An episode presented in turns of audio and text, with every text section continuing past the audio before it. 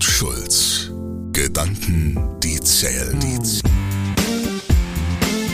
Ben's Strategie to go. Ergebnisse, die zählen. Mit Unternehmer und Berater Ben Schulz. Und los geht's. Die Frage. Wie gehen wir mit Emotionen auf der Führungsebene um? Die Analyse. Bei dieser Frage, die mir in einem Seminar gestellt worden ist, musste ich an ein Kapitel denken, was ich in meinem Buch Wenn Turnschuh nichts bringen, der CEO-Code für starke Führungskräfte, erschienen im FAZ-Verlag, vor einigen Jahren geschrieben habe. Aus diesem Buch würde ich jetzt gerne mal vorlesen. Das Kapitel heißt Emotionen sind keine Krankheit. Wer beruflich viel mit Menschen auf Vorstandsetagen zu tun hat, weiß, da wo die Teppiche dick, die Büroaussicht auf die Stadt fantastisch und die Aura der Unersetzlichkeit wie ein zu dick aufgetragenes Parfüm in der Luft hängt, ist das Thema Emotionen äußerst heikel. Nicht etwa, weil die Führungsspitzen zu viel davon hätten, sondern weil der Preis für außergewöhnliche Karrieren oft der ist, den Kontakt zu den eigenen Gefühlen verloren zu haben. Der Psychiater Christian Peter Dox bringt es auf den Punkt, wenn er sagt, dass Topmanager nicht selten emotionale Krüppel sind. Dem können wir nur beipflichten. Immer wieder erleben wir auf den Top-Etagen der Wirtschaft eine emotionale Erstarrung, die uns erschreckt. Wenn wir fragen, wie geht es Ihnen? schlägt uns nicht selten eine Aggressivität entgegen, die auf den ersten Blick überrascht. Schließlich ist die Frage, wie geht es Ihnen, harmlos, bisweilen ein Höflichkeitsfloskel.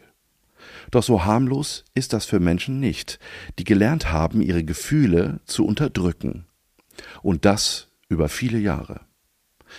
In der Frage liegt daher eine große Sprengkraft, wenn man 24 Stunden funktionieren muss. Da stören Gefühle nur, denn sie bringen das Funktionieren ins Stottern.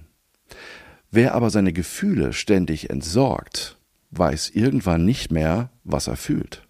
Die Frage, wie geht es Ihnen, stellt dann eine Herausforderung dar, die kaum zu bewältigen ist, weil sich viele Führungskräfte diese Frage viele Jahre überhaupt nicht mehr gestellt haben. Durch ihre Unfähigkeit, darauf zu antworten, fühlen sie sich bloßgestellt. Das ist unangenehm und peinlich. Überhaupt sind Gefühle zu einem störenden Element in ihrem Leben geworden. Gefühle der Freude genauso wie die Traurigkeit. Emotionen, so scheint es, werden auf den Top-Etagen unserer Wirtschaft wie Krankheiten behandelt. Man spricht lieber nicht darüber. Irgendwelche Suchtmittel helfen darüber hinweg. Aber Gefühle sind wichtig. Bei Gefühlen hat sich die Natur etwas gedacht. Emotionen sind kein überflüssige Schnickschnack.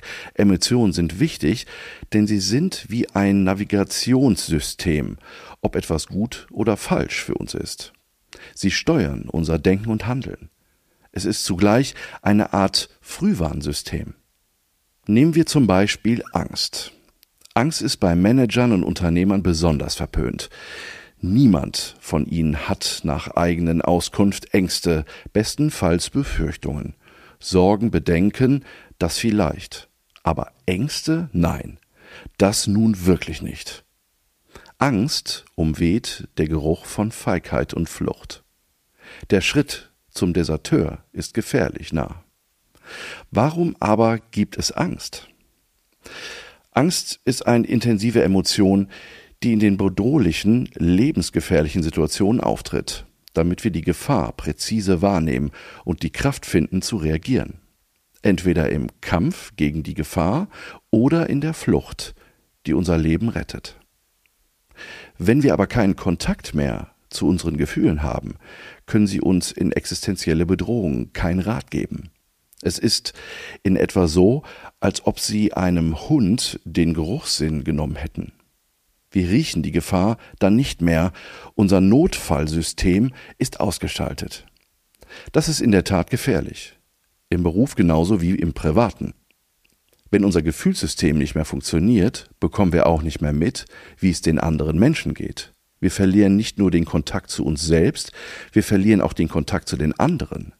Unsere Antennen empfangen und senden nichts mehr. Im Privaten bedeutet das oft, dass die Menschen, die uns auch in schwierigen Zeiten tragen, irgendwann nicht mehr bei uns sind, weil wir nicht für sie da waren, als sie uns brauchten. Wir leben es immer wieder. Viele Manager sind fassungslos, wenn sie von ihren Frauen verlassen werden. Damit haben sie nicht gerechnet. Das passt nicht in ihr Selbstbild.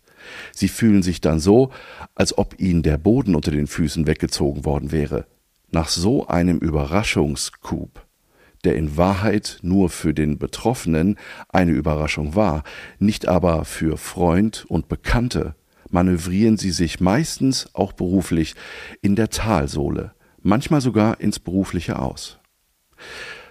Denn das Private hat enorme Auswirkungen auf das Berufliche, auch wenn das immer wieder geleugnet wird und die bedeutsamen Mittel, um diese Einsicht von sich fernzuhalten, vielfältig sind Sexaffären, Tabletten, Alkohol, zu viel Arbeit, Extremsport und Koks. Auch im Beruf ist es nicht von Vorteil, wenn die Antennen abgeschaltet sind. Wie soll jemand mit funktionstüchtigen Antennen noch erkennen, was um ihn herum geschieht? Wie will ein solcher deformierter Mensch im Unternehmen noch Politik machen können? Wie soll er merken, was der andere will? Diese Sensoren brauchen wir, um Menschen von unseren Zielen überzeugen zu können. Wir brauchen sie, wenn wir Geschäftsabschlüsse zu einem erfolgreichen Ende führen möchten oder den nächsten Schachzug unserer Konkurrenten vorausahnen müssen. Eines ist sicher. Ein emotionaler Krüppel schafft das nicht. Menschen, die mit ihren Emotionen nicht umgehen können, sie nicht einmal mehr wahrnehmen, haben in digitalen Zeiten ausgedient. Sie werden diese Emotionalität brauchen, wenn die hierarchischen Strukturen schon bald abgebaut sind und dahinter der Mensch wieder sichtbar wird und alle merken, der König ist nackt. Ich weiß nicht, wie es Ihnen gerade geht, aber als ich diese Zeilen nochmal gelesen habe aus meinem Buch, ist mir aufgefallen, das Thema Emotion ist vor allen Dingen in den letzten vier Jahren ganz massiv auf den Schreibtischen gelandet. Und ganz ehrlich, in eigener Sache, ich merke das selber, dass ich vor so gar nicht langer Zeit auch ziemlich die Hosen gestrichen voll hatte. Die Antwort, die zählt. Ich glaube, es ist entscheidend, offen mit Emotionen umzugehen. Und ganz wichtig ist, und das merke ich in den letzten Wochen und Monaten, vor allen Dingen, wenn ich Führungsteams begleite. Gerade auf diesen Ebenen eine Offenheit für Emotionen zu schaffen, dass wir in einem geschützten Rahmen auch auf dieser Ebene damit offen umgehen, schafft einen absoluten Mehrwert. Es schweißt zusammen, es bindet und es hilft uns, dass wir uns gegenseitig unterstützen können. Das stärkt uns wiederum für unseren Job und vor allen Dingen auch Emotionen zuzugeben, auch für unseren Mitarbeitenden, tut oft Not. Fragen an Ben. Ich freue mich in der nächsten Folge auf deine Frage. Fordere mich gerne heraus. Tschüss, bis zum nächsten Mal, dein Ben. Kohl und Schulz. Gedanken, die zählen, zählen. Mit Walter Kohl und Ben Schulz.